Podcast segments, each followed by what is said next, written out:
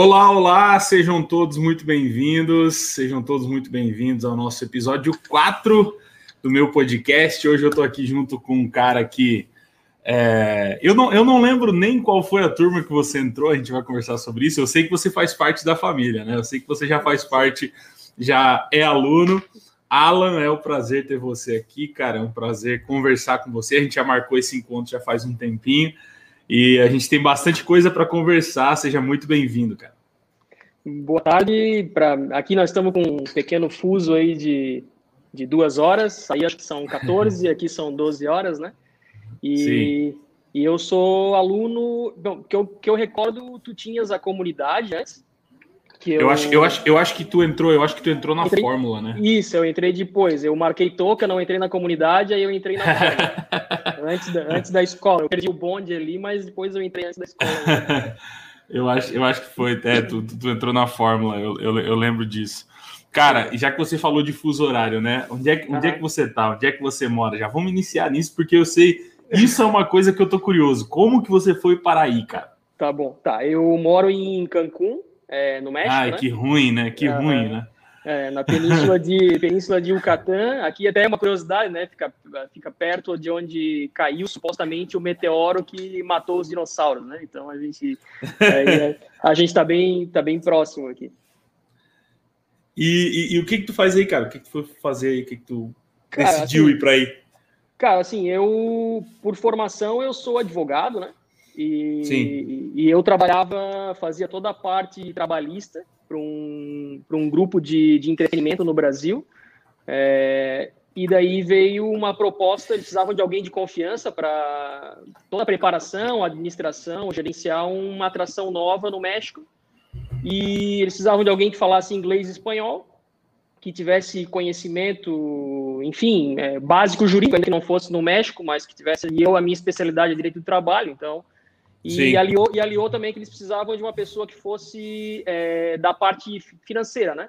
Então, a minha esposa trabalhou em banco 14 anos, e então eles fizeram meio que uma proposta conjunta para a gente vir e administrar uma atração turística em Cancún. E a gente já está aqui há ah. cinco, cinco, anos e meio já. A gente tá aqui.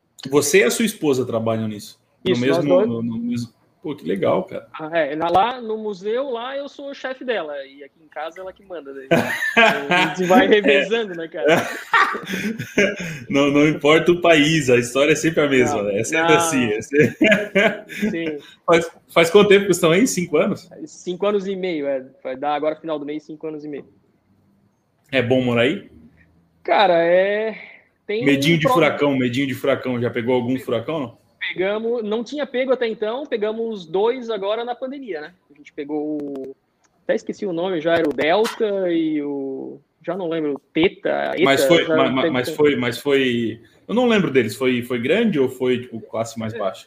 É, bom, eles são classificados de começa depressão tropical, tormenta e vai categoria 1 até 5, né? Teve Sim. o, se eu não me engano, o Delta ia bater aqui como categoria 4, mas na última hora ele uhum. caiu a 2, mas ele entrou mesmo assim. Eu tive que sair de casa porque a gente mora na zona hoteleira, né? Então, Sim. aqui é onde é mais afetado. A gente saiu e foi para o centro. E daí no segundo já estava escolado, já. Já, já ficamos. aqui foi categoria 1 daí. Só que, assim, tava cinco anos aqui nunca tinha pego. De repente, quando achei que estava tranquilo, veio dois, assim, um a cada 20 dias depois. E, com, e como funciona, cara? Quando, quando vocês sabem, como que, como que vocês são avisados disso? Pelo jornal ou tem alguma outra forma física que, que é avisado é, que tá vindo? É que, é que assim, ó, o, o, furacão, ele não é simplesmente... Assim, eu sou de Blumenau, né? Sou do mesmo Sim. estado, Santa Catarina. Então, assim, ó, Blumenau, muito, eu fui acostumado desde pequeno com enchente. Então, assim, sempre aquele Sim. cara alerta e tal.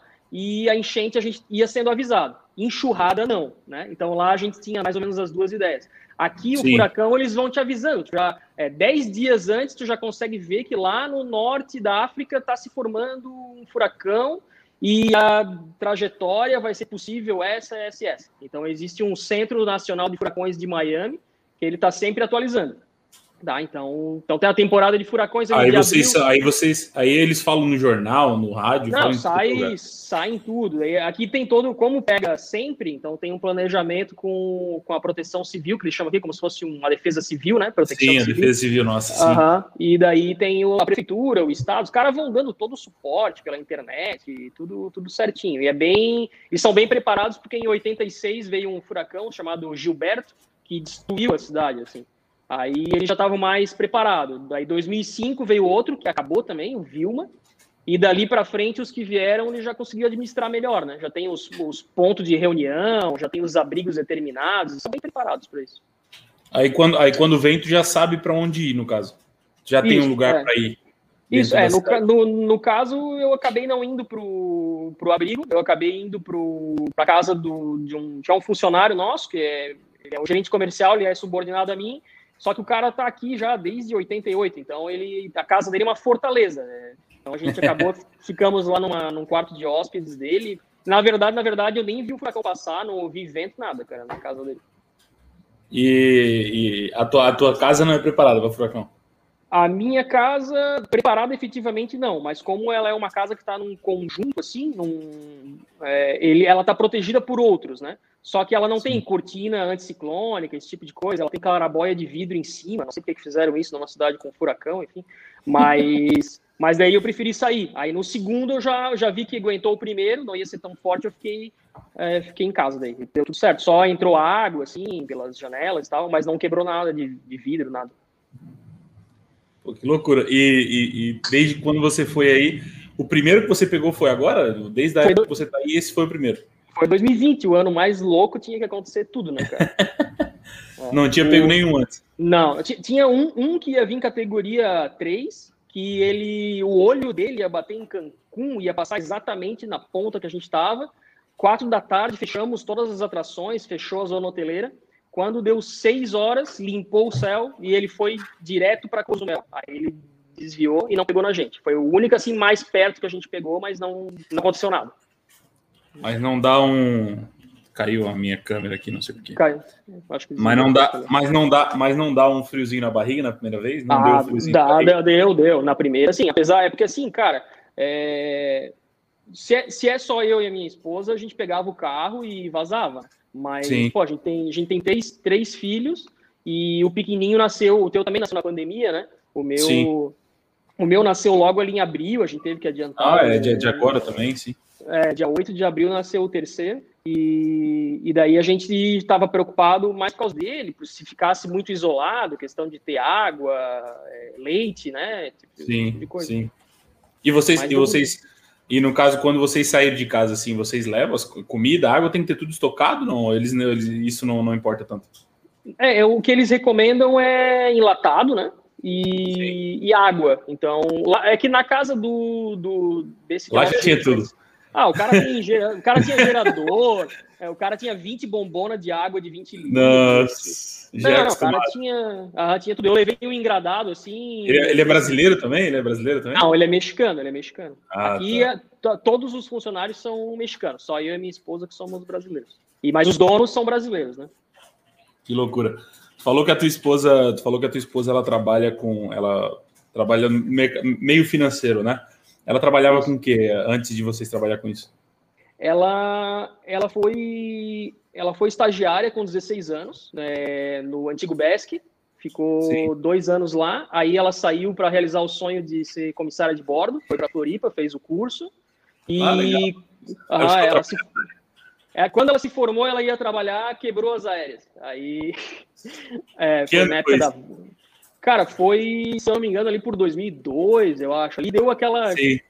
crise, assim. Daí ela, ela saiu, ficou, ficou tem bem pouco tempo e ela começou a trabalhar aí com, com seguro, esse tipo de coisa. E logo, mostrando serviço, ela foi contratada no Bradesco. Daí o Bradesco é carreira fechada, ela entrou como escriturária. E daí ela saiu pessoa jurídica de lá. E daí isso passou anos, né? Aí depois ela foi foi contratada por uma cooperativa de crédito e assumiu um posto de atendimento. Ela, daí ela coordenava lá, uns, ela era gerente do posto com uns 20, 30 funcionários mais ou menos subordinados a ela. Sim. E eu de vez em quando eu vejo você falar bastante sobre seguro, por isso que eu estou perguntando do que ela fazia, porque uhum. até, quando a gente, até quando a gente comentou, você falou isso, né? Que ela tinha uma certa experiência e tal. Isso. Porque eu não sei se você recebe, né? Hoje, hoje, hoje você tem um perfil no Instagram, é o Dividendo Me Banca, né? Isso e... mesmo. E eu vejo você falar bastante sobre seguro. Não sei se você recebe muita pergunta. Eu recebo muita pergunta, cara, é, sobre uhum. seguro, né? Ah, investidor tem que ter seguro de vida? Será que faz sentido? Será que não faz? Qual a tua opinião sobre? A tua opinião, a opinião da tua esposa sobre também, porque e, tem até mais conhecimento. Assim, é, de, de forma já seca, já para dizer sim, é, é, necessário e se eu acho que depois a gente conversar, não sei se tu tem seguro de vida, não. Tem, tem, tem, tem. Tá, aí eu acho que a gente vai explicar e vai ficar bem claro por que, que é importante. Antes disso, até, eu queria te. É, só assim, eu, eu tenho é, eu sou advogado e, e, fiz muito inventário na minha vida, fiz muita separação. É, quando eu era assessor, é, ainda na faculdade, eu fui trabalhei com a juíza que fez a instalação da vara bancária na minha cidade, na época em Blumenau, e a minha esposa sempre trabalhou com isso. Então, assim, eu, cara, eu comecei eu acho que eu tive quase todos os tipos de produtos bancários possíveis, assim, consórcio, hiperfundo, é, aquelas cartas. Consórcio até hoje. Eu tenho consórcio é, até hoje. É, eu fiz um consórcio há seis anos atrás e ainda não fui premiado. Pago até hoje. É que bom, a taxinha de administração, 17, 20%, é maravilha. é, mas, cara, é, então, assim, a previdência, hiperfundo, cara, eu tive de tudo, de tudo, tá? É, então, assim, e o seguro, é, eu eu não entendia muito bem, mas eu comecei a entender quando eu comecei a ver as complicações que as pessoas tinham, tá? Então, mu muita gente acha que o seguro de vida é. Ah, sei lá, vamos fazer um seguro de vida que vai ser um prêmio. Só morreu e vou deixar essa grana aí, né? Então, assim, inclusive eu tenho, eu creio ali, inspirado e aprendendo pela, pela escola, né? Eu criei um blog que também se chama dividendomebanca.com.br e ontem eu joguei um, publiquei lá um, um, texto, um artigo justamente falando sobre seguro, que a gente já tinha marcado e mais ou menos a base do que, do que eu posso te falar agora, é, ela tá lá no texto que está no, no, blog, tá? Então, não sei, não sei se tu queres que eu faça tipo uma, uma, uma explicação e tu vai me interrompendo. Pode, é, alguma... não, pode, pode, porque assim, eu, a galera sempre me pergunta muito, Uhum. Só que, como eu te falei, eu tenho, mas eu, eu cara, eu, eu estudo zero isso, entendeu? Eu, eu tá. vejo que é importante exatamente por isso. Porque o pessoal vê o seguro como um, um, um presente de morte, né? Ah, não, vou fazer o um seguro. Ah, morreu é um presente. Não, não tem nada a ver. É exatamente ah. para os trâmites pós-morte. Pós isso, né? isso. Ah, morreu ali, pô, cara, vai ser uma incomodação. Coisas que você nem esperava. Então tem tudo isso, né? Então, assim, eu tenho hoje um cara que faz para mim, então eu confio muito, é um cara que faz com meu pai há muito tempo. Então, enfim, eu, eu assim, sento com ele, ele me explica, eu não entendo quase nada, eu pago e pronto, é isso que acontece. É, e aí o pessoal me pergunta muito, eu falo, cara, eu não, não, não é uma parada que eu entenda, que eu, que eu possa dizer números, valores. Eu sei que Santa Catarina é um dos mais altos, né, na questão uhum. de, de, de pós-morte ali, taxas e tudo mais de herança. Eu, essas paradas eu sei, mas assim, pode dar o teu, o teu aval aí, já que vocês têm mais conhecimento do que eu, você tem mais conhecimento, a tua esposa, naturalmente, vocês já conversam sobre isso. Então pode falar aí. Se eu tiver dúvida, eu vou te falando, porque eu vou ter dúvida. Certo. Assim, ó, eu, por, por característica da forma que eu fui criado, eu sou um cara muito, assim, eu gosto de estar sempre preparado com tudo. Se eu sento num lugar, Sim. eu sento atrás de um pilar, de olho para caixa, de olho para a porta, sempre Sim. olhando uma busca de fuga, boto o carro assim mais longe possível da sinaleira, atrás do carro. Então sempre preocupado, sabe? Até, até demais. Minha mulher diz que eu me estresso demais, que eu não devia ser tanto. Mas enfim, o seguro de vida ele, ele eu vejo ele como uma, uma proteção do patrimônio, tá? Ele é uma, uma proteção do patrimônio teu enquanto segurado é, segurado é a pessoa que tem, o, que tem o seguro no nome dele, e prêmio é o nome que se dá para as parcelas que vão ser pagas mensalmente. Tá? Muita gente confunde que prêmio é o que a pessoa que ficou vai receber, né? mas prêmio é o que Sim. você paga mensal, e a pólice é aquela, aquele papel que te dá a garantia em receber um certo valor. Tá? Então, assim, ó, é, os, eu vejo como proteção de patrimônio, é, não só assim, de uma forma que garante as pessoas que vão ficar da questão da transmissão desse patrimônio para os herdeiros. Tá? Então, tipos de seguro que podem ser. Eu tenho os dois. É, na verdade, são três tipos específicos. É, por morte seria natural ou por acidente. Tá? É, eu, eu tinha durante muito tempo só por acidente, porque eu me considerava Too Young to Die, né? Muito jovem para morrer. Aí, depois, depois de um tempo, eu já fiz o Por Morte Natural também. E pelo fato de... Hoje eu sou CLT, né? Mas eu mas também tenho meu escritório que continua rodando na minha cidade. E como eu era autônomo, eu tinha também um outro seguro que não que eu considero na parte de vida, mas ele não é um seguro por é, fato gerador morte, ele é um seguro por invalidez permanente ou parcial e por doenças graves. Então, eu tenho um seguro lá que eu fiz, inclusive, na época com a própria Webprev, que se tu ficar doente, quebrou uma perna, não pode trabalhar, eles vão te pagar lá uma quantidade por dia, ou pode converter isso vitalício para ti, tá? Então, assim, é, eu tenho esse, que é o natural, eu tenho a morte natural, morte acidental e invalidez por doença grave ou, ou incapacidade. E eu tenho ainda o outro por ser CLT, o do INSS, né? Se acontecer alguma coisa comigo, é, tem, vai passar a pensão. É, então, assim, o, o, objetivo efetivamente que eu considero, é, existem uns quatro principais, mas eu vou, te, eu vou te dizer dois que são os dois que cabem mais para a questão do investidor. Primeiro é o que a gente já falou da proteção patrimonial, que ele vem justamente para que a ideia de que, digamos, que tu não tu tenha certa reserva e tu não precise consumir toda a tua reserva é, nesse momento de dificuldade, até tu desembaraçar todos os teus bens. E muitas vezes a gente acaba sendo investidor, a gente tem patrimônio mais líquido, né?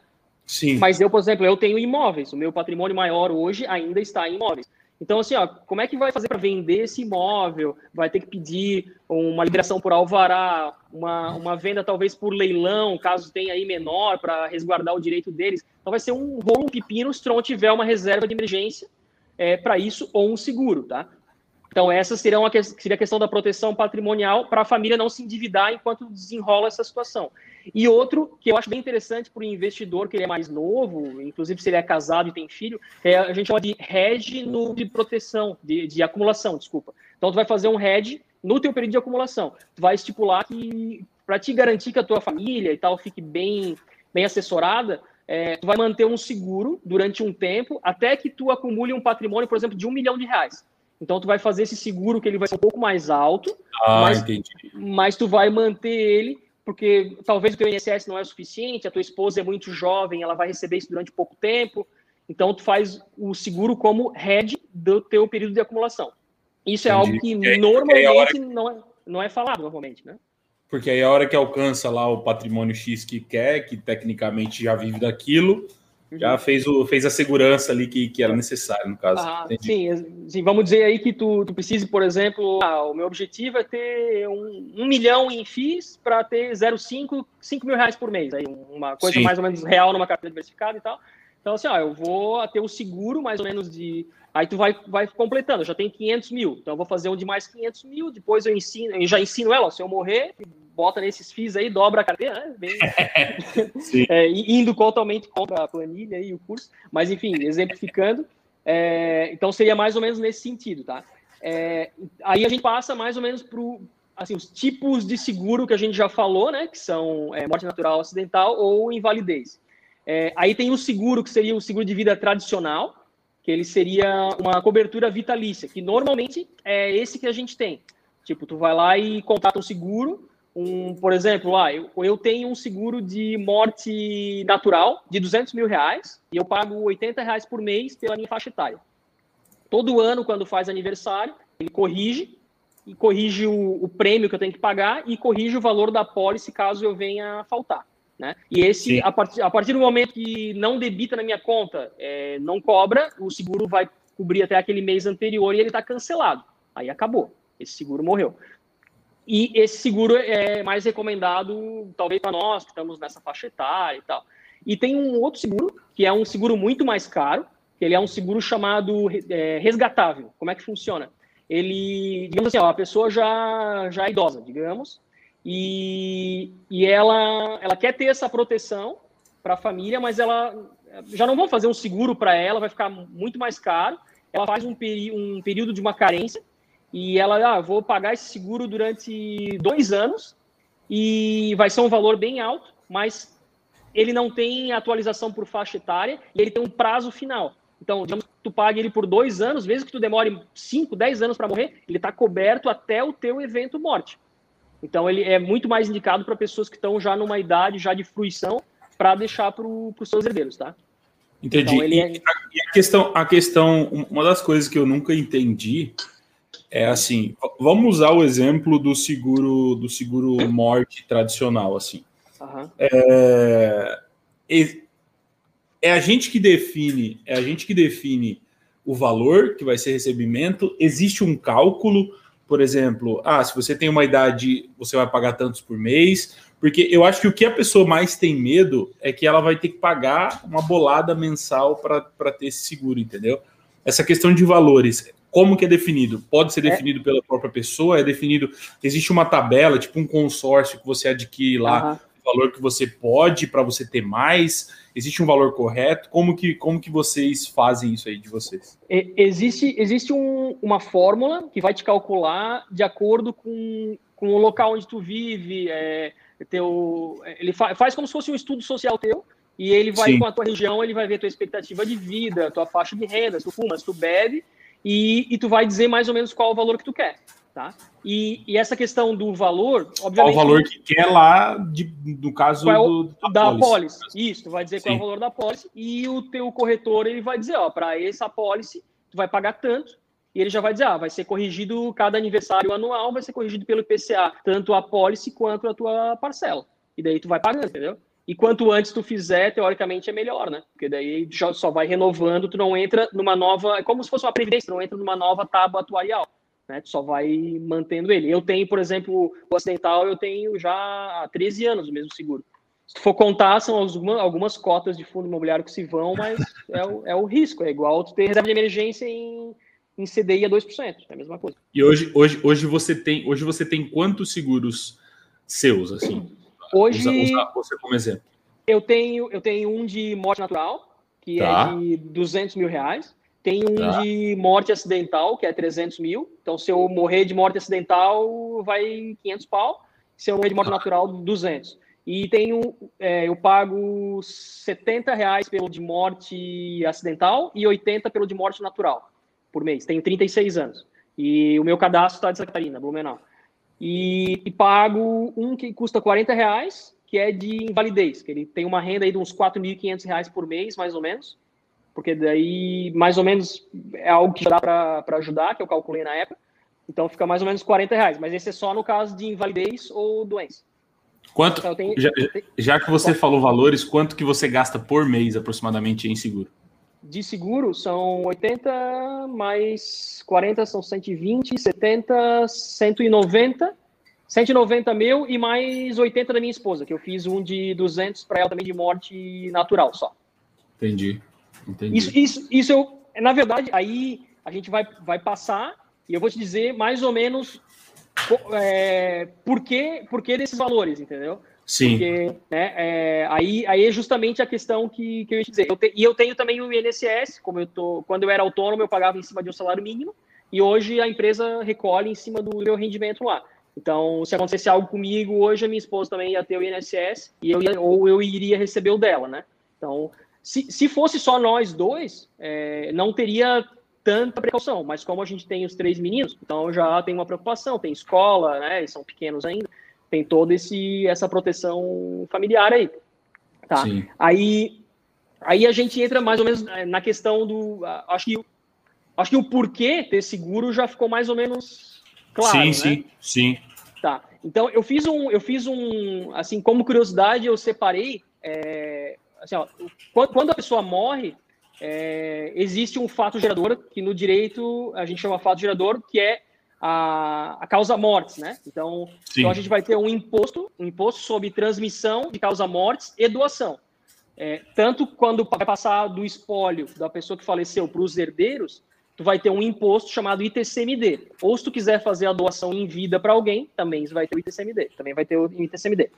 No caso do estado de São Paulo, que a maioria dos meus seguidores é, são de São Paulo, acredito que os teus também, pela, pela questão da, lá da povo, mais povoado, é, é 4%, tá? O imposto direto do ITCMD lá. A gente é catarinense, então eu separei de Santa Catarina. De Santa Catarina é mais ou menos como o imposto de renda, ele vai escalonando. Se tu tem o patrimônio até 20 mil, ele é 1%.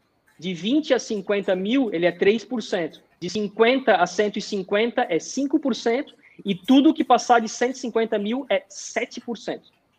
Se tu fores passar a doação para um parente que não é linha reta tua, se for um irmão, é, um tio, ele já vai direto 8%. Não tem limite, não tem essa margem e vai direto para 8%. Tá? E aí, no caso, no caso, eu falecendo, para fazer todo o trâmite ali, a minha família vai gastar 7% para fazer a transferência de herança, no caso. É, é então aí, eu, aí essa questão. Por exemplo, assim, ó, esse é só o imposto da transmissão. Então, digamos que tu, tu venha a falecer, né? É, vai acontecer que o advogado vai ter que abrir o teu inventário e ele, o único jeito dele passar os bens de uma pessoa morta para um, os herdeiros é por meio de inventário. Nós somos casados no regime de comunhão parcial de bens. É, a, a, a, gente adquiriu todo o nosso patrimônio depois do casamento. É, então a gente tem o que chama meação. Metade é meu, metade é da minha esposa. Então vamos supor, por exemplo, que eu tenho um patrimônio de um milhão de reais. Então 500 mil é meu, 500 mil é da minha esposa.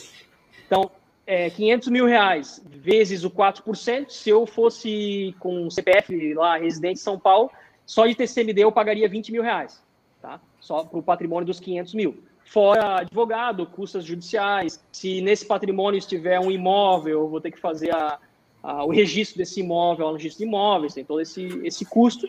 E se for Santa Catarina, pelo escalonado, os mesmos 500 mil daria 30.600 reais, tá? Aí Agora vem a dor. Talvez até tu tenha, tu vai mudar o teu, tu até vai mudar o teu patrimônio para São Paulo.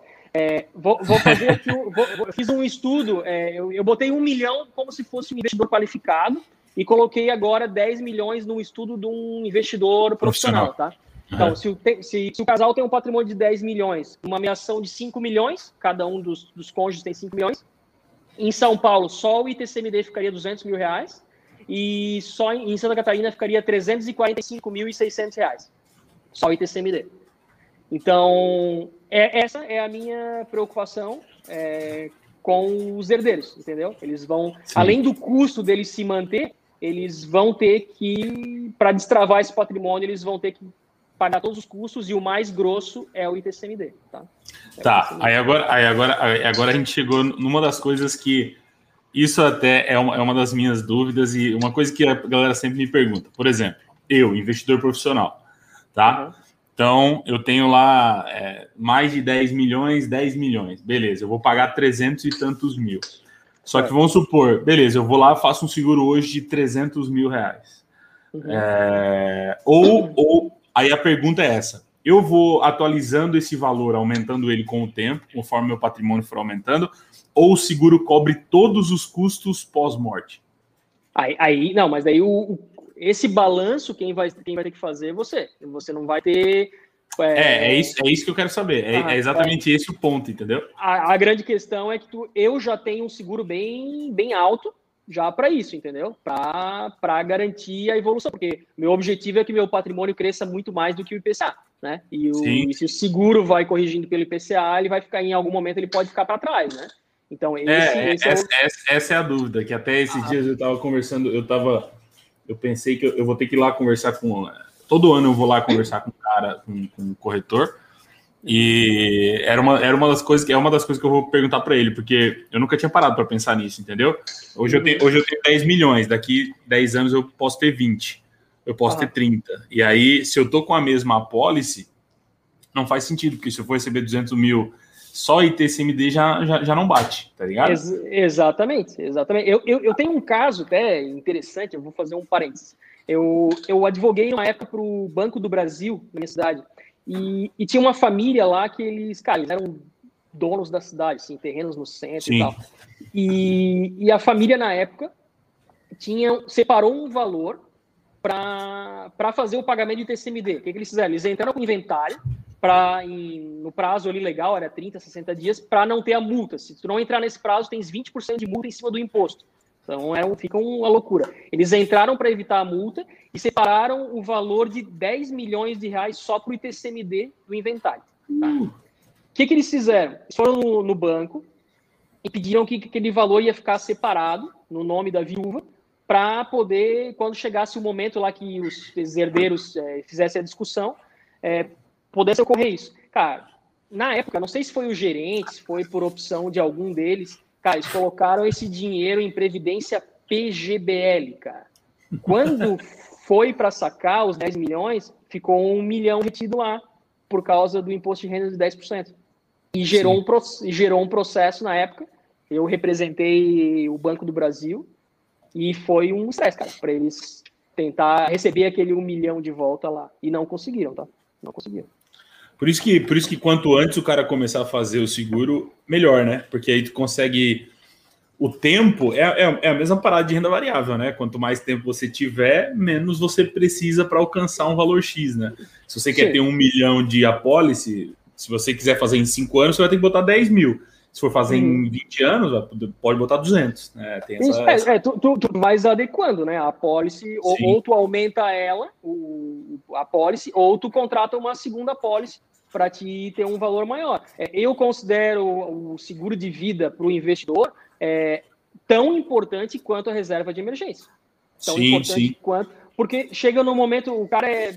Digamos que o cara é multimilionário e ele tem o patrimônio todo em imóveis. Ainda que seja, ainda que seja líquido, como que ele vai liberar esse valor da bolsa? Ele vai ter que pedir um alvará judicial para fazer a venda dos ativos para ficar líquido para poder pagar o imposto. E eu tive um monte de cliente que teve que fazer isso, tá? E daí os, o cara juntou a vida inteira. Eu tenho clientes lá, cidade de alemão, os cara investidor mesmo. Uhum. Pô, e as filhas, cara, não sabiam que, qual era o planejamento do cara, eles simplesmente deram a ordem, assim, não importou o momento de mercado, deu a ordem de venda, elas queriam saber do dinheiro, elas nem queriam as ações, entendeu? Sim. As, as herdeiras queriam aquilo lá. E o meu planejamento, pelo menos, o meu planejamento é o seguinte: eu quero ter um patrimônio que eu vou guardar, eu vou me aposentar, esse patrimônio vai, vai me bancar e eu não vou consumir ele, eu vou, conviver, eu vou viver só dos frutos daquilo ali, e quando chegar o momento, meus herdeiros vão ficar com esse valor todo e vão poder usufruir também e aprimorar esse valor, entendeu? Então, esse, esse é o objetivo. Então, não quero que os meus herdeiros deem uma ordem de venda lá. Eles são buy and hold eterno, né, cara? Então, Senão eu volto, né? Vender, não, vender não, as minhas ações, vender fundo imobiliário e vender VEG, eu volto. Eu volto não, a puxar não, o pé à noite. Venho, venho puxar o pé, não. Tem que usa, usa o dividendo e ainda deixa pelo menos uns 20% reaplica. A outra parte até pode usar. É, é isso. É. Uhum. Esse, esse, esse é o esquema. E, e assim, uh, essa questão do, do, do, do, do ITC, é ITCMD, né? ITC... ITCMD, ele é o fato gerador ou causa mortes ou doação, né? Um dos dois. Sim. No caso, é, existe, existe a hipótese de fazer transferência dos bens em vida? Sim, sim. O, o meus pais fizeram a transmissão de imóvel para nós em vida, tá? Ele já Aí paga o mesmo ITCMD, a mesma coisa, ou não? Paga o mesmo ITCMD e eles ainda Porque pagaram... é transferência de, de, de, de, de bens, né, basicamente. Isso. É, na verdade entrou na, na ou é transmissão é, causa mortes quando alguém morre, ou a doação. Então entrou a mesma é, alíquota entrou na doação. Então eles digamos, ó, eles pegaram o imóvel, fizeram a doação em partes iguais para os filhos e eles incluíram lá, pagaram mais um pequeno percentual e incluíram o usufruto vitalício. Sim. Então ele, então em, é, só a gente só vai poder tomar posse e, e, vender aquele imóvel se quiser quando faltar ambos os pais leva a certidão. E daí nesse caso, ah. exemplo, tu só leva a certidão de óbito lá no, no registro de imóveis, tu nem vai mais em cartório nada, tu faz a escritura pública em cartório, em tabelionato. E o, quando ocorreu o evento morte do, das pessoas que te doaram, dos pais, sei lá, tu vai levar a certidão de óbito no registro de imóveis, vai pagar lá 150 pila, tá liberado imóvel para ti. Eu, meus pais já fizeram ah, todo o trabalho. Ele só, ele, só, ele só passa real a hora que morrer, no caso. Isso, porque está instituído o uso fruto vitalício. Tá, né? entendi. E daí, de, aí, dependendo, tu pode ainda colocar mais é, três cláusulas. Isso, isso, isso tem que ser feito no processo de, de transferência ali, aí tu coloca essa cláusula dizendo que vai ser passada quando morrer, no caso. Isso, já está tudo pronto. Ou seja, é, com, é como se fosse feito um inventário em vida já está tudo aí... dividido, resolvido já. Só pode botar a mão no negócio quando. Essa era a minha. Essa era a minha pergunta. Aí não tem o processo de inventário depois, não, facilita só, tudo. Só vai ter inventário se tiver algum outro bem que não foi arrolado ali naquela doação. Às vezes um carro, dinheiro em conta, mas daí é muito mais simples de resolver, né? Tu só vai lá e faz um arrolamento de bens, é muito mais, mais fácil. Na, na época que eu me formei, é, o meu avô já tinha falecido, eu entrei, já fiz o inventário do meu avô e a minha avó já fez a doação para os filhos. Quando ela faleceu em 2009, cara, não teve nem, nem discussão, nem briga. Meu tio já tinha pago, ele tinha comprado dos, dos outros irmãos. Só peguei a certidão de óbito da minha avó, levei no registro de imóveis. Em 30 dias depois, ele tinha vendido a casa já minha, meus avós. Entendi. Uhum. Entendi. E, e, e, não vale a pena, não vale a pena. Você hoje tem, você hoje já fez isso para os seus filhos ou o que, que você pensa em fazer? Não, eu não faço porque, porque eu me considero muito novo e a partir Sim. do momento. E eles são menores. A partir do momento que eu coloco os bens no nome dos menores, é, se eu for fazer a venda, eu vou precisar entrar com uma autorização judicial. É, o Ministério Público vai ter que autorizar essa venda a ser feita. E esse dinheiro, para o Ministério Público autorizar, ele só ah, vai autorizar para uma necessidade extrema ou para eu adquirir um outro imóvel de mais valor. E ele que vai avaliar. Então, para um filho menor, eu não, não recomendo. Entendi. Né? Se, isso... Se, se, se, for de maior, vai ter que passar pelo filho da mesma forma. Vai, é, vai, vai daí vai para o filho. Só que se colocar uso fruto vitalício, não tem problema. O, o, o meu receio é o seguinte: digamos que o cidadão tem um imóvel e ele já quer deixar para o filho. Daí, aí sei lá, aí vem outro filho e ele quer comprar um apartamento maior. Pô, ele vai ter que entrar com uma autorização judicial para justificar. Porra, chato pra caramba. Dá mais trabalho, né? Pagar custo. Então, eu conhecia um, na época um. Era, até era um advogado, tá? Ele, ele botou. Ele, o cara tinha grana, ele comprou um terreno para fazer um aras para cavalo, não sei o quê. Certo. E, e ele botou no nome do filho. E o filho era pequenininho, tinha 5 anos. Aí, uns sete anos depois, o menino já tinha uns 12 anos, é, veio uma proposta dele vender aquilo lá e ele ia comprar um outro terreno muito maior, que ia, tipo, aras ia crescer. Cara, ele demorou um ano para conseguir vender porque ele precisou de autorização judicial. Ele quase perdeu o negócio. Entendi. Tá, hoje, então, hoje, hoje o seguro que você faz não é propaganda, né? Mas o seu não, seguro... eu nem vendo nada, né? é, não, é, eu sei, mas a, porque a pergunta é: você faz por qual operadora hoje no Brasil? Seu seguro? Pela, é pelo mesmo, continua pela OAB que você falou? Não, eu tenho, eu tenho uma previdência privada e o seguro de invalidez pela OAB, é, porque vale a pena pela CAS, pela Caixa de Assistência dos Advogados da Catarina, mas os outros seguros são Bradescão, né? São Bradesco. Bradesco. Bradesco. Seguro do Bradesco eu gosto. Acho que, acho, que no, acho que no Brasil tem Bradesco. Acho que a XP também tem, né? Eu, eu não sei, tem. eu não sei, eu não sei custos disso, né? Porque essa, essa é outra pergunta. Quais são os custos envolvidos num, num processo? O que, que o cara tem que ver a hora de analisar um. Ah, por exemplo, qual a diferença do, do, do seguro de vida da XP para um seguro de vida do, do, do, Bradesco? É, as taxas, existem taxas e tudo mais? Ba basicamente, é, tu vai ter que ver o, o, É muito fácil tu comparar. Tu vai chegar, por exemplo, chegar na XP e no Bradesco. Eu quero um seguro de vida, morte acidental, cobertura de 200 mil reais. Aí tu vai comparar o preço do prêmio, que tu vai pagar mensual, mensal, e tu vai ter que ver qual é a tabela de correção. Se vai ser PCA, se vão colocar INCC, INPC. IGPM. Se botar IGPM... IGPM... IGPM se ferrou quem tá no IGPM. É, ia, ia subir o teu, o teu prêmio, ia subir de acordo com a tua cobertura, né? Não ia ficar Sim. fora disso.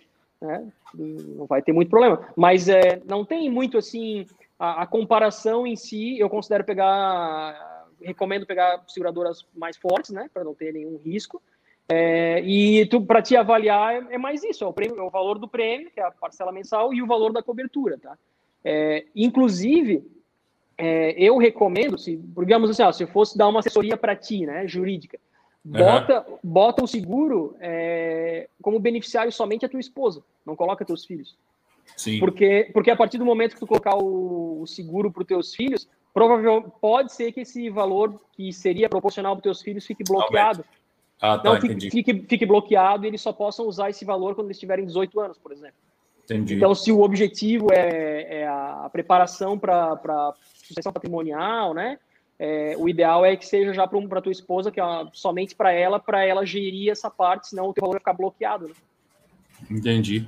E na hora, na hora do, na hora, de, na hora que vai fazer inventário, uh, investimento, investimento no exterior também entra no, no mesmo inventário, no mesmo processo de, de na, na, sua linha de direito agora. Quando, quando acontece isso, entra, entra no mesmo inventário da mesma forma, eu digo. Então, esse o, o seguro de vida resolve também a questão de, de transferência de herança para investimento internacional também. Sim, porque tu já vai ter o próprio seguro, né? O que, o que é, por exemplo, no, nos Estados Unidos, é, existe hoje para não residente um limite até 60 mil, reais, 60 mil dólares. Então, se Sim. tiver até 60 mil dólares, tu não vai precisar pagar imposto lá de transmissão. No, eu, por exemplo, eu tenho conta na Avenue que fica na Flórida. Imposto de, como se fosse o ITCMD, né? É, sobre herança na Flórida é 40%. Então, se tu tiver mais 60 mil, já vai comer 40%. Então, tu pode fazer um seguro já programando isso também. Como, a, apesar da custódia, sei lá, como tu é declarante no, no Brasil, é, o imposto vai ser, se tu precisar, o imposto vai ser pago lá. Né? Então, aí tu vai ter que avaliar se tu vai fazer um, o teu seguro lá ou se tu vai fazer o teu seguro aqui em reais e ter que mandar para lá para pagar. Mas ele vai, mas os bens vão ser arrolados no teu inventário aqui no Brasil, porque tu é domiciliado tu, no Brasil, né? E tu já pensou em fazer, ou já olhasse isso, é, fazer seguro lá fora? Já pensasse nisso também ou não? Eu não. Não eu vale a pena eu, eu tenho meu seguro aqui. Eu tenho meu seguro aqui porque eu não. Aí, não quero... aí, aí em Cancún tu tem. Não, tu não, tem um. digo, no, digo, aqui eu tenho no Brasil. saúde. No Brasil. No tá. Brasil eu tenho meu, meu seguro. Eu, no México eu não invisto, é muito enrolado. Eu invisto no Brasil e nos Estados Unidos. Mas eu tenho é, é, esse valor do, do, da cobertura do seguro, eu já considero para o patrimônio fora também. Né? E, e, apesar, e apesar disso, eu já tenho também as contas todas conjuntas com a minha esposa. Da corre, todas as minhas contas sim, em sim. banco, é, de corretora, tanto no Brasil como lá fora. É toda a conta. Numa emergência, ela dá ordem e vende a grana. E, e ainda assim, e, e esse é um alerta importante. Digamos que ela tenha, ela seja, digamos, tem, tem a conta, né, junto. A partir do momento que ela dá a ordem de venda, ela, beleza, pode pegar essa, essa grana. Mas, juridicamente, o fato gerador da morte faz com que metade daquele valor vai ter que ser inventariado. Vai ter que pagar o imposto em cima hum. da metade do valor lá. Porque esse então, dinheiro. Então, digamos... o fato de vender, tipo, ah, não, é só vender ali, ó, não vai adiantar de nada, vai ter que fazer igual. Não, não vai adiantar. A mesma coisa no Brasil, digo, ah, tenho um milhão lá. Aí a minha esposa, eu morri, a minha esposa não quer mais saber de bolsa. Ela vai pegar essa grana aí e vai botar em tesouro direto que ela não quer se estressar. Cara, independente se ela tem a, se ela é a segunda titular da conta, esse dinheiro, o fato gerador não é ela ser segunda titular ou não. O fato gerador é o fato morte, entendeu? Ela vai ter que pagar o imposto de qualquer jeito. Aí vai, aí vai fazer da metade da parte do, do, do, do que faleceu, no caso. Da metade, é. Se tu tem. Aí, é, entra, digo, aí entra inventário a parte dele e tudo mais. Isso, isso é. Digamos assim, ó, o investidor profissional lá com 10 milhões exatos, 5 milhões já é da esposa. o que vai inventariar os outros 5. Né? Sim. Essa é Entendi. É e aí, para passar para os no caso, no caso, você falou, né? No caso de morte, você tem aí, você tem um seguro de 500 mil, né? Você falou. Isso, acidental, e, né? Uhum. Isso. E aí acontece, beleza, 500 mil. Daqui a pouco passou disso, você viu que esses 500 mil não vão servir mais, porque se você morrer, o seu patrimônio está maior, o seu custo vai ser maior.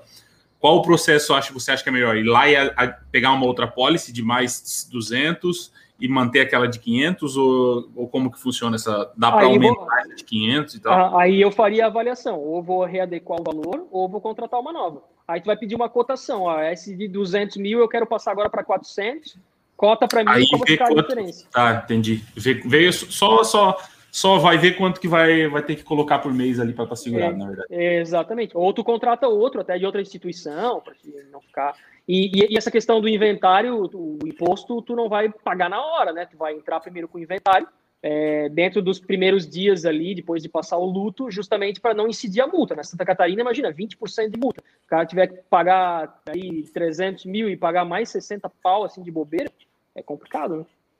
Sim.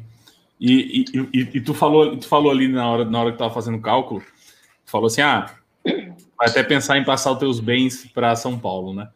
Como que funciona esse processo? É, por exemplo, vamos supor, não que eu vá fazer, mas o que, que eu teria que fazer? É, qual é o procedimento para fazer uma, uma transferência de bem de estado assim?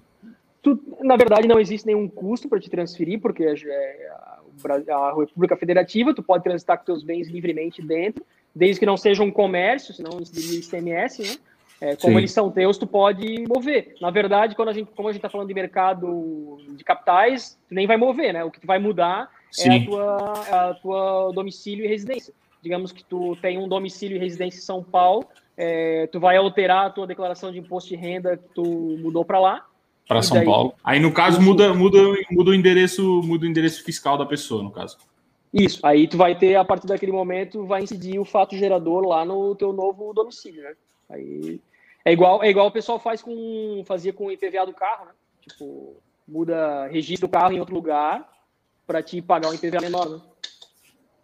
Entendi. Pode até, inclusive na época, eu não sei como é que tá hoje, mas eu lembro quando há uns 15 anos atrás era muito comum ter locadora de carro em Curitiba, onde o IPVA era mais barato, aí os carros eram todos emplacados lá, né? Sim. E qual é o, qual é o domicílio fiscal mais barato no Brasil hoje? É São Paulo? Cara, eu acho que tinha. Eu não cheguei a ver a pesquisa no valor, assim, mas tem alguns que são. Acho, o Rio, acho que estava com 3%, mas é que isso flutua, né? Como é legislação estadual, ela pode estar tá sempre fazendo alteração. Eu sei que Santa Catarina é uma das piores, porque imagina, acima de 150 mil já é 7%. Né? É uma loucura. Sim. É, aqui é alta, aqui é alta. Aqui é, é um. Eu acho que aqui é o mais alto, se não me engano. Não lembro se é. tem mais alto que aqui. Uhum. Pelo, pelo, pelo que eu recordo, aqui é o mais alto. Faz quanto tempo que você fez seguro, Alan? Cara, eu, eu me formei com 22, então foi 2007. Ali, eu casei em 2008, eu fiz seguro em 2008. Meu primeiro seguro. Aí tu, desde lá tu paga mensalmente. Aham, sim. Já foi uma grana. Já foi. É, mas, mas assim, é, é, faz parte do patrimônio, né? É uma pólice de seguro que faz parte do patrimônio, né? Aham, sim. É. Ela tá lá, tá sendo pago, né? É, muitas vezes é, é melhor tu tá pagando o seguro do que tu deixar uma grana tão alta parada além da reserva de emergência. Porque, Sim. digamos, tu vai deixar 200 mil reais parado, vai te render quanto? Então, é melhor tu botar essa grana, sei lá, se tu tem a reserva em fundo imobiliário, e tu pagar por mês, entendeu? É uma, lá, dependendo, é uma cotinha lá de, de HSML por mês, alguma coisa assim. Sim. E essa, e essa, essa, o, o, o, seguro por invalidez, tu paga quanto? Eu pago 40 reais. 40 reais. Uhum. É uma boa, né, cara? É uma boa, cara, fazer um, por exemplo, esse, especialmente esse faz parte de uma reserva de emergência, né? Sim. Cara, que é uma coisa que o cara pode colocar, porque se acontecer, se tiver um problema de saúde que tu não puder trabalhar, mas vai ficar em vida, tu vai ter o seguro de invalidez, né? Ah, e, e, existem casos, por exemplo, que, que eu sei, dentro da própria OAB ali, por exemplo, assim, ó, o cara ficou, sei lá, cego de um olho, aí ele teve uma incapacidade, aí eles fazem um ajuste, o cara ganha lá um, às vezes tudo, às vezes um percentual, mas o cara continua trabalhando. O cara continua trabalhando como advogado, com um olho só, né? Mas o cara recebe já uma indenização por isso. Então, às vezes perde perna no acidente, o cara é considerado inválido, mas se o cara for fazer, por exemplo, youtuber, o cara não tem uma perna, não impede ele de ser youtuber, né? Sim, sim. Que loucura. E que que você você tem previdência privada também, você falou? Tenho. Eu tinha, eu tinha VGBL e tenho a PGBL, né? Eu, as VGBLs eu tinha é, três, três VGBL e me desfiz delas e botei em fundo imobiliário. tem alguns, porque tem, tem algumas previdências que também cobrem alguns acidentes assim, né? Tem, tem. É, o legal, o legal da previdência privada é que ela não vai para inventário, né? Então, ela já pode, inclusive, te servir como se fosse um seguro resgatável, por exemplo. Tu vai, tu vai pagar a previdência privada e. Já recebe, pode... já faleceu, tu já recebe sem passar inventário já recebe direto, vai direto para o beneficiário, né? Já, já passa direto para a própria pessoa. E eu tenho a PGBL porque eu mantenho ainda por um tempo, estou avaliando se vou mandar para fundo imobiliário ou não, mas ela bate 12% ali do, do valor no teu imposto de renda com o PGBL. Entendi. Então, só, só, fala um pouco do que é o VGBL e PGBL, a diferença entre os dois. É, na, na verdade, a questão maior é a, é a tributação, né? O, o, PGBL, se tu colocou 100 mil reais hoje tu quer tirar daqui a três meses, tu já vai morrer com 10% do, do imposto de renda. Independente, ele, ele, não tem essa carência, assim, né? O VGBL, ele já é mais, mais parecido, por exemplo, com a renda fixa. Quanto mais tempo tu deixa, mais, menor vai ser o teu imposto de renda. No final, lá vai ser só 15%, né? Então, mais ou menos a diferença básica entre eles é essa, e o PGBL tu pode usar para te abater parte do teu imposto de renda da base de cálculo. Né? Essa é a diferença básica. É, e, assim. faz, e, e, faz, e faz, eu acho que Previdência também acho que faz, faz dentro da. Porque o que, o que a Previdência cobre? A Previdência, por exemplo, a tua, vamos falar da tua. Ela, ah. ela cobre só a aposentadoria ou ela cobre alguma coisa além? Ela cobre a contadoria, ela está lá para um, um cálculo de, de, Digamos assim, ó, eu fiz ela é, estipulada para quando eu tivesse 65 anos. Então, eu estou contribuindo para quando eu tiver 65 anos, eu ter uma renda de acho que R$ 3.500 nela, por exemplo, é, numa delas, né? E só que quando chegar esse momento, eu posso chegar e falar não, esse 3.500 não quero porque juntou um milhão de reais nela, então eu prefiro sacar esse valor e comprar em fundo imobiliário. Eu posso pegar essa grana lá e eu posso escolher se eu vou converter ela em renda ou se eu vou sacar esse valor. E tu pode daí escolher como é que tu quer converter em renda. Tu pode converter ela em renda vitalícia, que tu vai poder, por exemplo, ah, eu quero 3.500 reais até eu morrer ou eu posso lutar em 6 mil reais até eu fazer 80 anos. Só que se eu fizer 80 anos e não morrer, acabou a minha previdência privada. Entendi, entendi. Tá. E aí, e aí, e aí, é... o que, que eu ia perguntar? Ah, tá. E a tua, tu, a tua tu consegue finalizar antes, tu consegue ir lá e sacar antes, se quiser. Posso sacar antes, posso sacar antes. E tu, daí... tu, sabe, tu sabe aonde que... Tu faz no Bradesco também? Eu tô no Bradesco. Eu fiz o saque quando eu estava aqui. Eu não precisei nem ir lá pessoalmente, só entrei no home broker. No e tu sabe onde que eles investem esse dinheiro? Tu consegue ver a carteira, a lâmina? É, dá, dá para ver, não é muito assim. Eu tinha eram duas que eram praticamente CDI, né? E a outra na época eu, eu tinha, não, botei 40, era 40% bolsa e 60% CDI. E ela foi mais vencedora no longo prazo.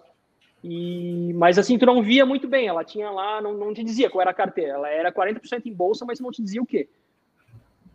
Tá, e, qual, e assim, qual o benefício? Porque, por exemplo, esse que você falou que é praticamente CDI. Por que ah. não CDI direto? Por que não pegar um CDB lá, 100% CDI e jogar em CDI? Porque eu tinha educação financeira. Se eu não debitasse direto da minha conta na Previdência, eu não teria essa é. grana, eu teria gastado em outra coisa. É, eu acho que eu acho que a previdência é mais isso, né? Ela é mais, ela é tipo consórcio, né? Ela é uma dívida que você contrai, mas é meio que uma um, uma forma de guardar dinheiro forçada, né? Tipo assim, ah, Sim. eu tenho que pagar aquilo, eu tenho que pagar, eu preciso. E eu acho que até é uma forma de você aprender a guardar dinheiro, na verdade, né? Porque... Sim, na verdade me ajudou, me ajudou um monte isso. É. Quando chegou o momento, eu tinha lá uma bolada para pegar e saquei e investir, entendeu? Quando Sim. eu sabia como fazer. E você pagou quanto de imposto quando sacou? 15%.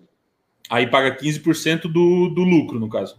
Do lucro. Do lucro. Desconta todas as parcelinhas. Mesma coisa, mesma coisa, mesma coisa se for. Mesma coisa da renda variável, no caso. Sim, porque eu já tinha ela um tempão, né? Então ela pegou a tabela menor. É uma, uma coisa que eu sempre, assim, ó, eu sempre falo com a minha esposa, é, que eu digo que a vida ela é dialética. Tu, tu tens uma, uma tese, tu tens é, uma antítese e vem a síntese, né? Então a gente vive, eu, eu, sempre que a gente está conversando, sempre tu já viu que é assim, assim, assim. Então eu digo que a gente vivia um momento que o brasileiro ele era é, era só poupança, era o dinheiro era no banco, era no colchão, era muito conservador. Então essa queda da Selic, ela trouxe para a gente, a galera foi para renda variável com afoito, porque banco é ruim, bancão é uma porcaria, porque não sei o quê. E hoje eu acho que está começando já rápido, inclusive, um amadurecimento que assim, nenhum nem outro, entendeu? Nem tão radical que, que o banco é extremamente bom e que o banco é totalmente ruim. Cada produto tem um objetivo. Então a gente está nesse momento hoje que eu digo que é uma síntese dessas teses e antíteses que a gente vivia, entende? Entendi. Você vai, você vai manter alguma, alguma das previdências? Ou vai, vai chegar um é, momento que vai sacar tudo fora? Eu, eu tenho lá essa PGBL ainda. Eu estou avaliando se eu vou retirar ou não. Tá? É, o, o seguro de, de incapacidade, esse eu, eu já tenho certeza que eu vou manter. A previdência eu tenho bastante vontade de tirar, porque hoje, hoje é porque eu, eu já consigo investir. Seguro, né? É, porque o seguro, o seguro eu vejo que ele, ele tem um, um, objetivo, né? O seguro ele tem um objetivo. E não existe uma outra forma de você se assegurar se não for por ele. Né? Porque se você for pegar de morte, beleza, é, é, morreu, tu vai ter lá aquela segurança. Um contra é, invalidez, o objetivo é, se eu correr o risco de, me, de, de houver essa invalidez aqui, eu vou ter um dinheiro. Você está se segurando, são seguranças, né? Isso. E, e a, a, Previdência, por isso, que eu, por isso que eu perguntei qual era a sua opinião por isso, porque eu também vejo muito, a Previdência, ela é... Cara, você vai aproveitar muito melhor se você montar uma carteira. Por exemplo, se você pegar e botar 200 reais todos os meses num fundo CDB, lá num, num CDB 100% CDI, é, você vai ganhar a mesma coisa que, um, que, um, que uma previdência, né? A diferença é a previdência você tem que botar, então é meio que uma dívida que você contraiu que vai te dar um retorno, né? E na renda, vari... na renda fixa, renda variável, você não tem a obrigação. E aí, se você não tem aquela. Não, eu vou todo mês aportar, todo mês aportar. Você não vai. E aí acaba que você vai deixou de investir lá na, na, na Previdência, daqui um ano você não investiu nem na Previdência, nem na renda variável, nem em lugar nenhum e não tem dinheiro guardado. Né? Uhum. É, é, eu, eu, eu era assim. Eu, eu era assim. A minha, a minha história com a Bolsa, inclusive, é muito bizarra, porque eu entrei, as pessoas perguntam, ah, quando eu na Bolsa? Cara, eu entrei na Bolsa em 2007. Só que, só que eu não fiquei lá, porque eu entrei tudo errado, entendeu? Eu entrei Sim. com uma grana, eu entrei com uma grana que não era minha, era do meu pai na época. É, eu entrei lá, na época era tipo 50 mil reais, só que isso era em 2007. Então 50 mil reais em 2007 era grana, né, cara? E daí, daí eu abri lá a conta na, na, na, corretora e botei 25 mil em Petro e 25 mil em Vale. Aí na, na, época, na época eu já tinha meu escritório, trabalhava, assim, não tinha muito movimento, mas, cara, foram os piores meses da minha vida, cara. Porque eu trabalhava, o home broker aberto, ah, meu Deus, caiu 1%. Nossa. Ah, meu Deus, subiu 2%. Aí ah, eu vou vender. Cara, e eu não sabia o que era dividendo, não sabia o que era juros. Eu era já advogado, já tinha meu escritório próprio, Uma... formado, e não sabia o que era, cara. Aí, cara, começou ali 2000, começou a crise do subprime, aquela loucura. Eu peguei e vendi tudo, vendi tudo, mandei a grana pro meu pai de volta. Não, 10% de lucro ainda eu tive na época. E eu mandei para meu pai e falou: eu não, não quero mais mexer com isso. Eu vou voltar o dia que eu souber o que eu estou fazendo e for o meu dinheiro. Daí eu, eu entro. E, e daí eu, cara, eu demorei, porque daí a gente casou, comprei apartamento na planta, é, comprei outro apartamento para aluguel, aí passei por aqueles mil produtos bancários diferentes.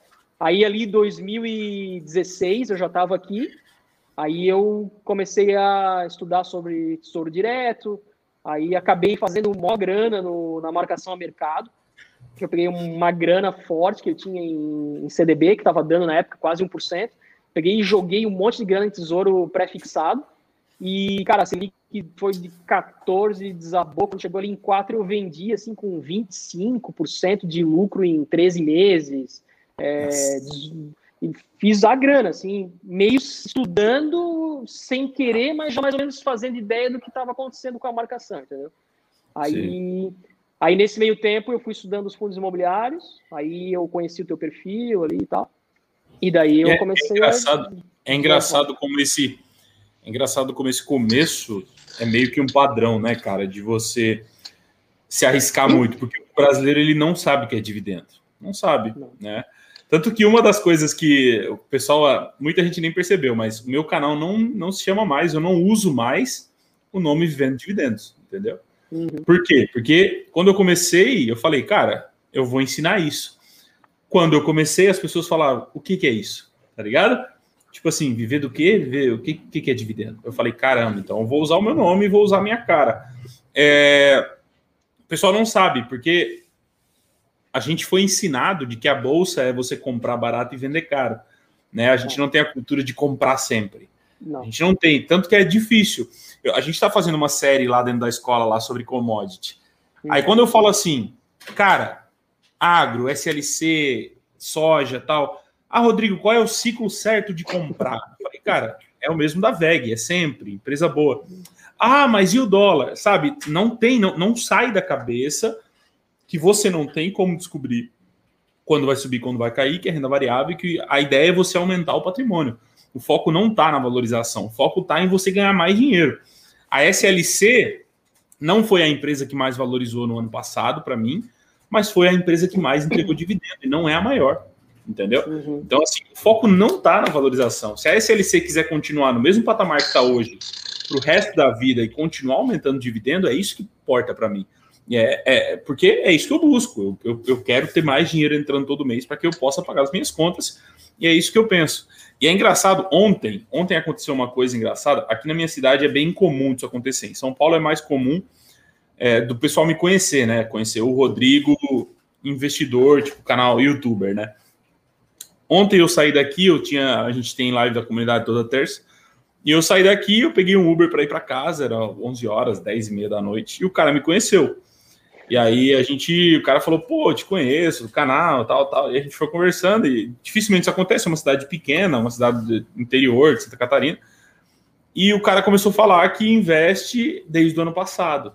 Só que quando ele falou isso, eu, eu entendi que não era o investimento, né? Eu fui, eu fui cavucando, assim, fui espremendo para ver. No final, ele ele estava operando opções binárias, tá ligado? Pela Ike Option lá. Uhum. E aí eu comecei, aí tipo, eu comecei a perguntar para ele, né?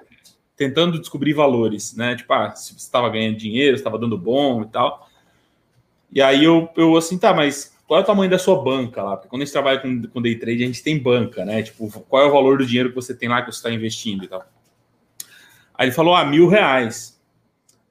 Aí eu falei, é, não vai fazer diferença, mas tudo bem. Aí eu assim, tá, mas e aí? Desde o ano passado, tá, tá tendo lucro, tá tendo lucro ou não?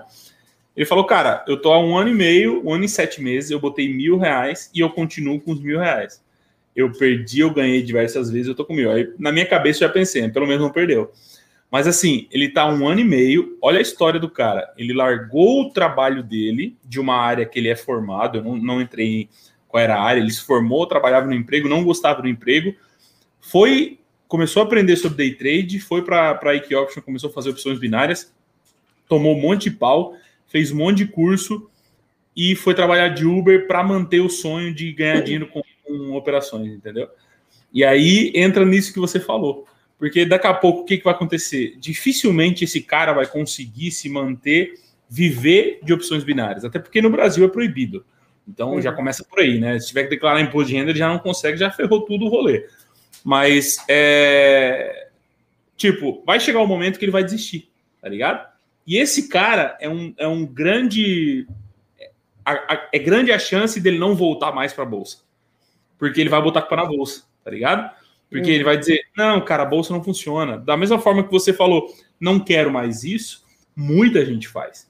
Muita gente fez em março não, não é para mim, eu não quero mais isso, deixa quieto, vou continuar na poupança, vou trabalhar, gastar minha grana, ser feliz, porque eu só estou me estressando. É, porque foi vendido para a gente que a gente tem que comprar na, na baixa e vender na alta. Sim. E não que a gente tem que acumular mais e ser sócio e aquele negócio de você ter negócio, sabe? Dificilmente você vê uma criança dizendo que quer ter uma empresa. Você não vê uma criança no Brasil dizendo que quer ter empresa. Criança no Brasil quer ser jogador de futebol, dentista, médico, veterinário, menos empresário. Entendeu? E BBB, né? É, também, também. E aí você chega nos Estados Unidos, cara, e você pergunta lá pro guri, ele fala, cara, eu quero montar uma startup, eu tenho uma ideia. Uma criança de 8 anos falando isso. Tem vídeo no YouTube de, de, de, de tipo, youtuber, o cara montando startup ah, com 11 anos de idade, cara. E, e, é mais do que, e, e, mais do que isso, né? A força que tem um investidor, pessoa física. É, eu tava, é, a gente estava falando, né, acho que são 54% da população investe nos Estados Unidos, né? O pessoal Sim. tentou fazer um short squeeze de IRB no Brasil, passaram vergonha, né? Aí tu vê como é, que os, como é que os investidores, pessoa física, conseguem se organizar no Reddit e fazer um short squeeze do tamanho que eles fizeram. Olha a força de investidor, né, cara? É, no Brasil não, não, consegue fazer, não consegue fazer. É. Os caras quebraram é. o hedge fund lá com um investidor, pessoa física. É. É, é, é, muito cultural, cara. É muito cultural. E isso, isso são barreiras que é difícil de quebrar. É ah. difícil. Se você é, tipo, para nós que hoje somos pessoas públicas na linha de investimento, é difícil de quebrar cara, você pode falar o que for, e se você fala um pouco grosso, a pessoa ainda te xinga dizendo que você foi mal educado com ela. Porque às vezes você ouve besteiras todos os dias de pessoas que ouviram num certo grupo a pessoa dizer que o certo é aquilo e não tem nada a ver. E é muita gente disseminando várias informações e acaba que se perde o controle. E nisso, muita gente acaba não voltando mais. Porque o cara tá lá, investe, perdeu dinheiro, não volta mais. Não, um, o, pior, é, o pior é que o cara, o cara fala, daí, que o cara, quando ele entra, daí ele entra na bolsa e, e os dias que ele ganhou, ele fala para todo mundo que ganhou. Né? Sim. Aí de, aí, de repente, ele fica quietinho. Aí alguém vem perguntar, aí já sabe que deu ruim, ou ele falou que não, não dá mais, só perdi dinheiro. Aí aqui, outras 5, 10 pessoas vão reforçar a ideia de que bolsa está assim. Aí quando a gente investe buy and hold, é, estudando empresa. É, demorei, eu demorei para entrar na bolsa dois anos que eu estava estudando de novo, entendeu? Para realmente ir lá. Pô, eu tinha a minha conta da XP era de 2007, eu reativei ela. Pô, tem um número super antigo de, de conta na corretora. Mas até chegar lá no home broker, pegar e, e comprar mesmo de novo, pô, eu, eu, fiz curso, eu estudei de novo, porque não ia botar Sim. dinheiro lá, entendeu? Tanto Sim. que quando, quando, chegou em março ali, que começou a dar circuit break e tal, na época tu abriu live e tal, quando eu, quando eu, eu cara, bem, eu não te falei isso, mas na época, quando tu falou assim, ó, cara, nem perguntem de bolsa, primeiro vamos ver como é que vai ficar, vamos ver minha família, eu, eu já tava um tempinho, só que eu não tinha entrado assim com muita grana, eu tinha entrado com pouco.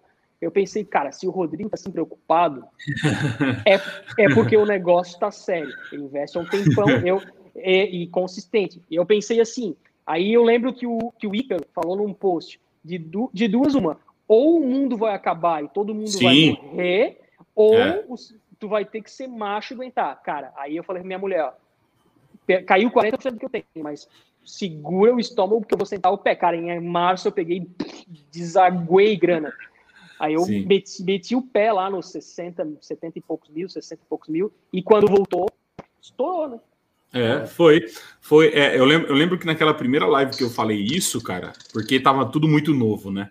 Não, foi, então, foi no então, momento, no, no dia foi, do. Isso, isso, é. Então ali eu falei, cara, eu vou primeiro entender o que, que é isso. Né? Eu vou primeiro entender. Eu falei, eu não posso hoje sair comprando tudo. Eu tinha muito dinheiro para comprar no primeiro dia. Só que eu falei, eu não posso, porque eu não sei. É, eu não sei o que, que vai acontecer. E que e bom que não lembro... comprou, né? Foi. É, e aí eu lembro que foi passando os dias. Eu lembro que uma semana depois, acho que uns sete, oito dias depois, aonde eu já tinha entendido e eu tinha raciocinado que tudo aquilo que tinha sido falado, de que no Brasil ia morrer 10 milhões de pessoas, eu falei, cara, isso aqui é sensacionalismo, isso aqui é, é o pessoal querendo começar a é, ganhar politicamente em cima disso e tal. Aí foi onde eu falei, né? Eu falei, então agora é a hora que eu vou começar a comprar. Uhum. Aí a gente foi comprando dia após dia, comprando aos poucos, porque a gente não sabia se ia cair mais. Uhum. É, porque um outro exemplo, usando esse, esse racional que a gente está falando, é o Bitcoin. Bitcoin também é assim. Se você perguntar para o meu pai o que é Bitcoin, se ele sabe o que é Bitcoin, ele vai dizer, ah, já ouvi falar, né? Uhum. É, só que a primeira coisa que vem na cabeça é o quê? Pirâmide. Por quê? Sim porque o pessoal já está usando para isso.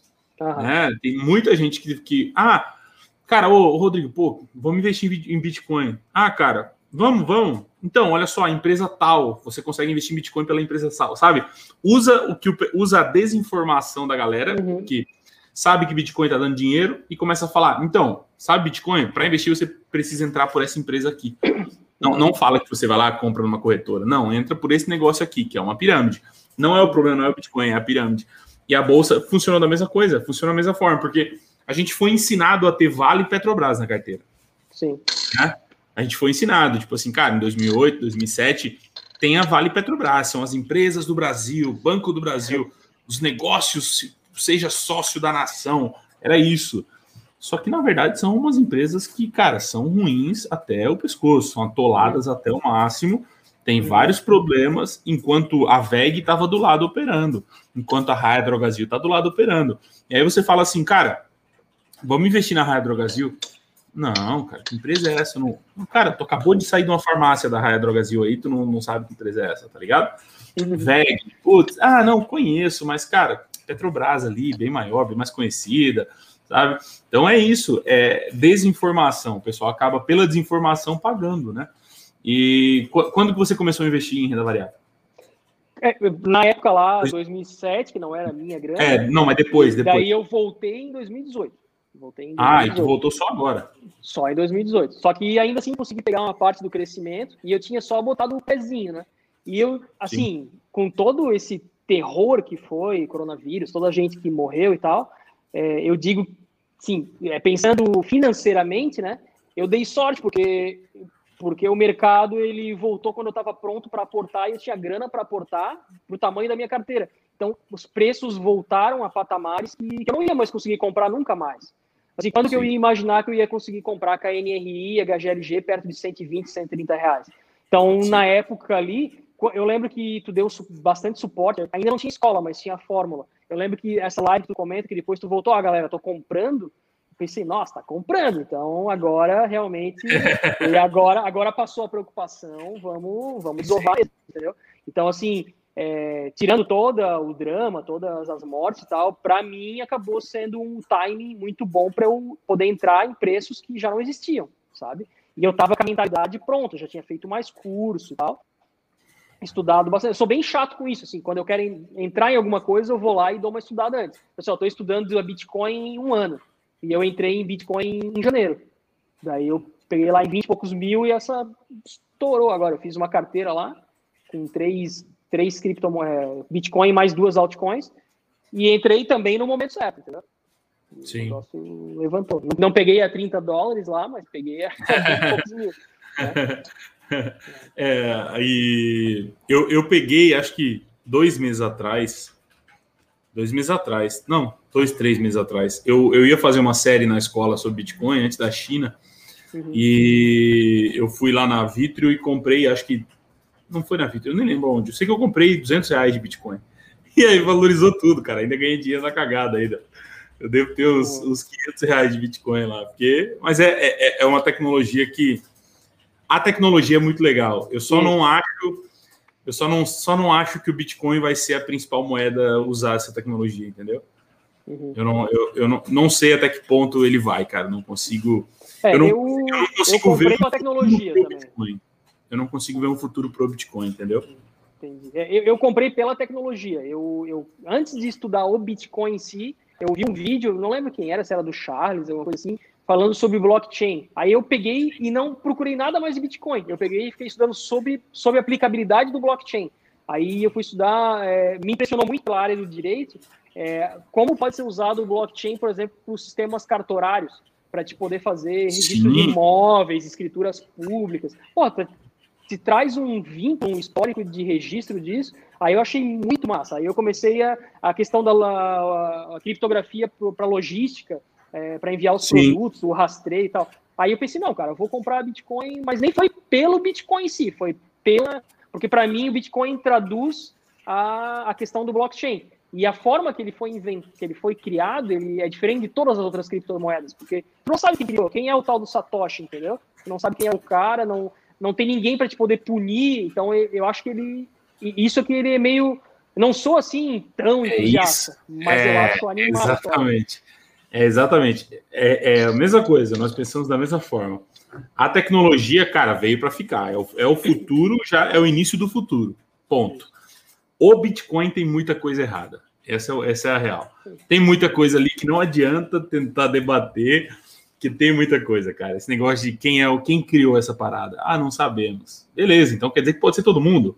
Uhum. Pode ser a China, pode ser a China daqui a pouco pegar e dizer, enfim, ninguém mais tem nada, é tudo meu agora, que se explodam vocês, tá ligado? Claro. Então, a gente sabe que está sendo feito negociações entre pessoas, mas, cara, quando você não sabe quem criou, é... fica muito fácil a pessoa sair ilesa de qualquer coisa, né? Porque você não tem quem comprar, né? E, ah, não, mas isso... Aí o pessoal fala ah, mas isso é o lado bom, porque é descentralizado. Não, cara, isso é desculpa. É desculpa para algo que não sabe o que responder. Essa é, essa é a real, tá ligado? Ah, não, mas, cara, então. Ah, mas é, quem criou? Qual é a segurança que eu tenho? Ah, isso é o lado bom, porque não fica na mão do governo. Não, não, isso é desculpa. É a mesma coisa que o cara que diz: não, não, eu tô botando. Botei um troquinho lá na empresa X para o resto da vida, é longo prazo. O cara não quer estudar, mas ele vai dizer: não, vou comprar Oi aqui, porque se der certo, eu não ligo em perder dinheiro. Todo mundo liga em perder dinheiro. Claro, tá claro. É. É, é, eu, eu acho que é isso, cara. Eu acho que tem muita tecnologia legal, tem muita moeda, essa, tem muita altcoin legal vindo na linha, usando blockchain, com tecnologias voltada. Eu acho, eu acho que o futuro é esse, sabe? Tem muita altcoin que é voltada para segmentos específicos, nichos específicos. Ah, é, ah, eu, uma, altcoin, eu, uma altcoin só para isso, uma altcoin, eu acho que é isso, esse é o futuro, entendeu?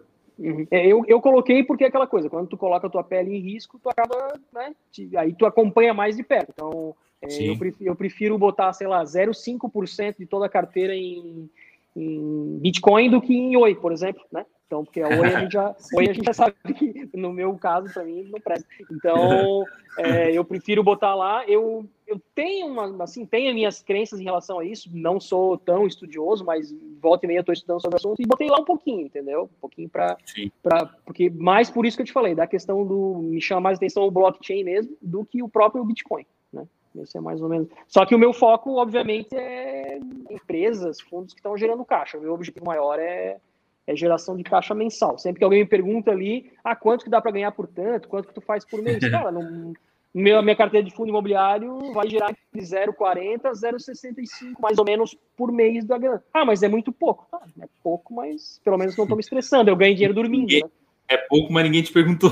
É, se, é, se é eu, já digo, não te perguntei se era ah, pouco ou muito. E, e, tu vê, e, e, tu vê que essa questão, a gente estava falando da, da questão da maturidade, né?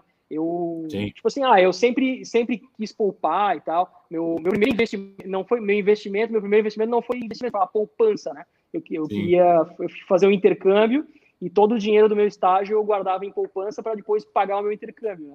E, Sim. então, tipo, assim, já tinha essa ideia, na época não imaginava investir, nada. Meu objetivo, morava com meus pais, fazia faculdade, fazia estágio, depois assessoria no fórum, e guardei a grana para viajar, mas já tinha já o perfil de, de guardar grana, né? Mas tinha um objetivo na época, cara. Então, esse era mais, mais ou menos assim, essa ideia da, da de, de, como poupar. E uma outra coisa que até eu, eu, até não sei se tu conhece, cara, eu tenho um primo que ele é investidor, tá?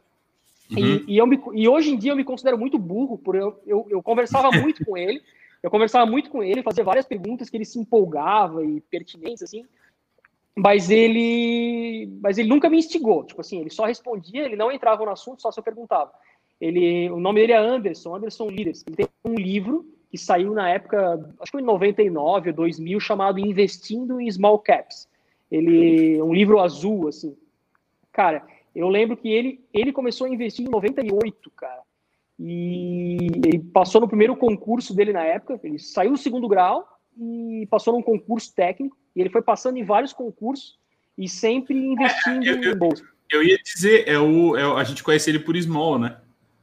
Ele, ele é o Small, é, ele tem no, no é, Twitter, sim, sim, é Small mas... Caps. Né? Uhum, é, a, a, gente, a gente conhece ele nos grupos aí pelo Small. Uhum. E ele, cara, eu tinha, eh, ele, meu pai é padrinho dele, ele ia lá em casa todo fim de semana, é, conversava, mas eu não tinha maturidade na época, ele é mais velho que eu, né? Eu ainda não trabalhava e tal.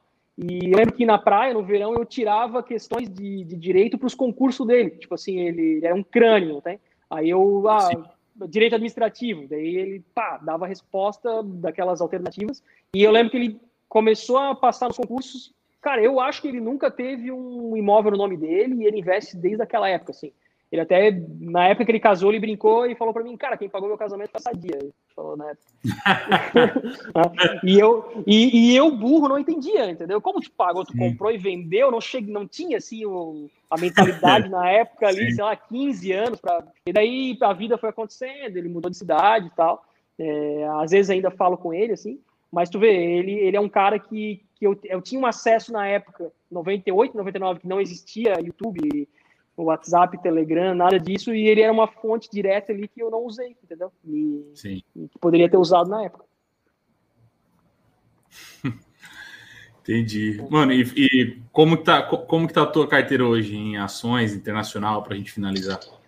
Cara, eu tenho 10, tá, tá 9 e pouquinho em internacional, tá 30 e 39, 40% mais ou menos em fundo imobiliário, Aí, aí ela tá um, ela tá um pouco. Eu tenho a reserva de emergência, daí o restante tá em ações, mas eu tô com, com valor em caixa um pouco mais alto, porque eu é, provavelmente, é quase de certeza já, né? É, na verdade é certeza, que nós vamos embora, nós vamos voltar para o Brasil. Então, ah, sério? Uh -huh, então a gente vai. A gente tá vendo ainda o que a gente vai fazer. Provavelmente a gente vai mobiliar um, um apartamento lá que, eu, que a gente comprou um tempo atrás e tá, tá lá parado, não tem nada. A gente tem imóvel alugado, mas esse é o maior, até porque teve os dois meninos que nasceram quando a gente tá aqui no México. Então eu tô guardando grana para mobiliar esse apartamento aí. Quando que vocês vêm para cá? Já, já tem data? Não tem data ainda, mas provavelmente até o final de fevereiro a gente deve, deve estar tá pintando por aí. Aí ainda vou ver se a gente vai ficar em Santa Catarina, como é que vai ser a situação. E, mas provavelmente sim, e daí eu devo, devo gastar uma grana aí para mobiliar o apartamento. Eu já, já nem estou botando na bolsa para não ter que vender, não tem problema nenhum, né, pelo risco. Entendi. Alan, obrigado, mano. Obrigado pela conversa, obrigado pelo papo. Foi muito, foi muito massa a gente conversar aí. Muitas coisas é, foram esclarecidas, estou pensando muita coisa aqui. Muito obrigado. É, agradeço, agradeço pelo tempo, agradeço por participar. Sempre que quiser chamar a gente para participar aí, chama, a gente participa sem problemas. Vou é chamar. só agendar. E se tu, e se tu vier, se tu vier, tu falou que tá vindo para cá, vier para Santa Catarina, vamos marcar para a gente se encontrar e bater um papo aí pessoalmente. Vamos, vamos, vou. te levo uma cuca lá de Blumenau, uma cuca de banana Fechou? É, todos, todos os links, todos os links do Alan estão aí na descrição do vídeo para quem quiser acompanhar o perfil dele, para quem quiser ir lá. Quem está assistindo pelo YouTube, se inscreva aqui no canal, né? Aproveita aí, já deixa o seu like também. Lembrando que assim que acaba aqui, esse, esse áudio já vai para o Spotify. E aí você pode ouvir lá pelo Spotify ou por qualquer outra plataforma. Alan, se você quiser falar alguma coisa, fica à vontade aí. Cara, é, na verdade, queria te agradecer pelo, pelo espaço, a oportunidade e mais aí porque te considero aí, junto com, com outras pessoas aí, eu te considero como um mentor, né? Já sabe disso.